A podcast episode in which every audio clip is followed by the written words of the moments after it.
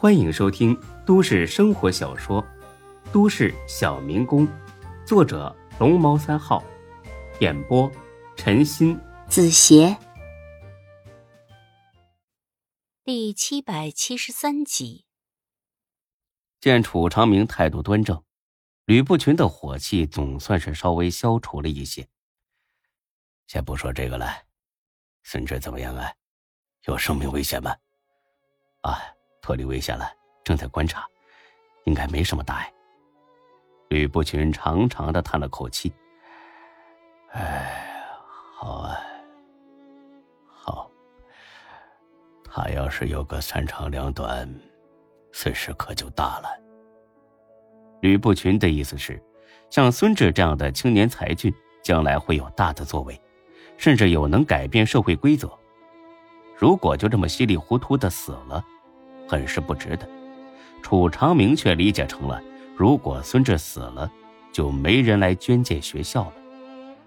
老师啊，您放心吧，无论如何，我都会把这学校建起来的。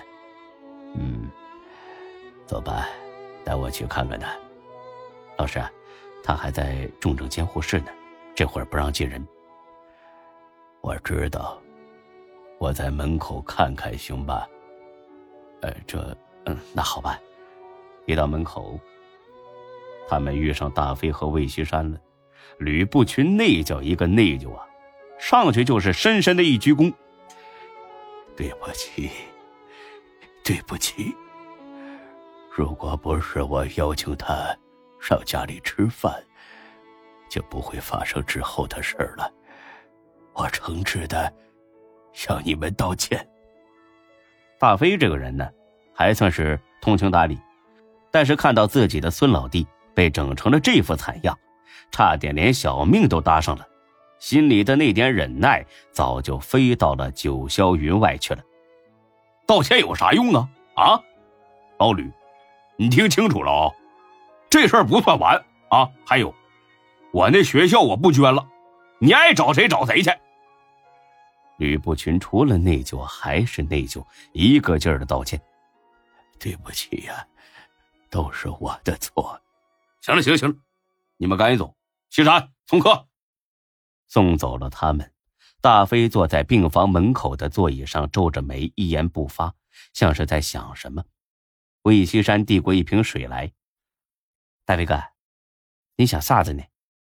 大飞看了眼在楼梯口执勤的那俩警察。这帮人没搜咱俩车吧？没有。大飞哥呀，我看咱们还是把刘虎交给警察吧。大飞冷冷一哼：“哼，交给警察，警察有个屁用？顶多就是让他进去坐几年牢，这太便宜他。那，那你想咋办呢？”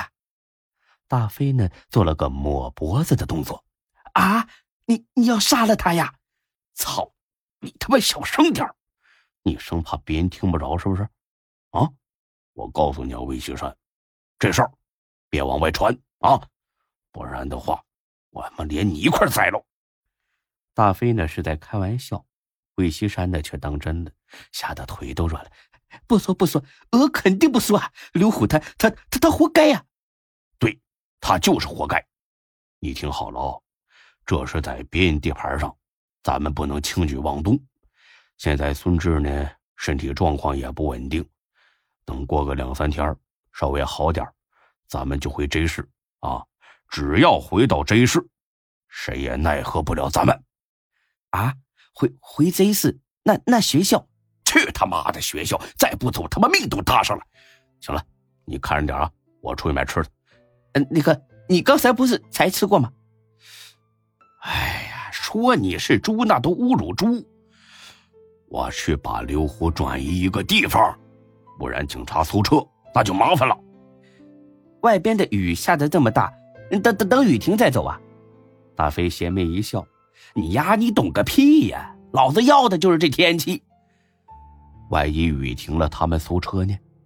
那杨局可不是吃醋的。这这也是哈。那行了，我去了啊，你盯着点大飞呢，又趴在窗户上看了眼孙志，孙志还没醒呢。之后，大飞大摇大摆的走了，走到楼梯口，还跟那几个警察打了招呼：“哎，哥几个辛苦了啊！呃，我出去买点东西啊。”一个小时之后，山谷中的水库边，大飞把刘虎从后备箱里拖了出来，割断了绳子，拔出了他嘴里塞着的毛巾，摘下了眼罩和耳塞。刘虎趴在地上，猛一阵粗喘气：“你你你想干什么？进去啊。”刘虎以为又要玩憋气的把戏，很快的进去了，不用大飞催，一直走到水墨尖头，这才停下。大哥，饶了我吧，我再也不敢了。大飞冷冷一笑，拔出枪来，对着他的肩膀就是一枪。刘虎一声惨叫，血水染红了一大片。刘虎，这就是你招惹我兄弟的下场。别杀我！我给你钱，给你很多钱。钱，钱可是个好东西啊！我得想想要不要答应。钱太少的话，那就算了；多的话，还可以考虑考虑。四百万，我给你四百万。这么多呀？行，和气生财啊！那你走，把钱准备好，我很快就会找你去拿。你别想跑啊！我总能找着你。刘虎愣了，放自己走，就这样吧？没听错吧？不跑，不跑，老子等死吗？笨猪！咋的还不走啊？走走走，我走。记得把钱准备好啊！少一分，我都毙了你！哎，好好。刘虎又看脸大飞。这才一瘸一拐的往岸边走。大飞点了根烟，环视一下四周，环山抱水，阴雨连绵，能死在这种地方也算不错。刘虎，哎，砰！清脆的一声枪响，在刘虎的眉心打出了一个血窟窿，他仰面倒在水里，一命呜呼。大飞弹了弹烟灰，掐灭烟头，装进了口袋。妈的！我他妈想走，委屈不你？等大飞回到医院的时候，一切正常。走到楼梯口的时候，他还甩给警察几包天下香烟。哎，辛苦了，哥几个啊，拿着抽啊！那几个人也不客气，谢了一声就接了过来。回到病房门口，魏西山凑了过来：“大飞哥，把刘虎藏好了呀？”“啊，谁呀？”“刘刘虎啊，刘虎。”刘虎咋的了？你你不是去转移刘虎了吗？大飞呢摸了一下魏西山的额头。西山老弟啊，你没发烧吧？你咋说起胡话了呢？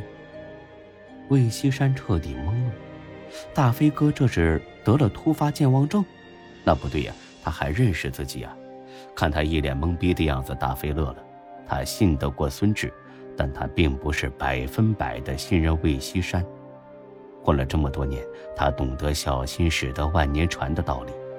把绑人杀人的事儿告诉一个自己并不彻底信任的外人吗？那是找死的。如今刘虎已经死了，就算魏西山后怕去举报自己，那也没证据。哎呀，西山呐，啊，我看你呀是太累了，都出幻觉了是吧？呃，回宾馆好好歇着啊，完把东西收拾收拾，等孙志稳定一些呢，咱们就回真市啊。这里医疗条件有限，不利于治疗。按说魏西山虽然不聪明，但在工地上混了那么多年，形形色色的人都见过，应该也不是太笨。但是这会儿愣是没听懂大飞的话。不累，呃呃，不累的。不，你累了。我我真不累啊。你真累了，走吧，这里有我呢。说着，他就把魏西山推着往外走。本集播讲完毕，谢谢您的收听，欢迎关注主播更多作品。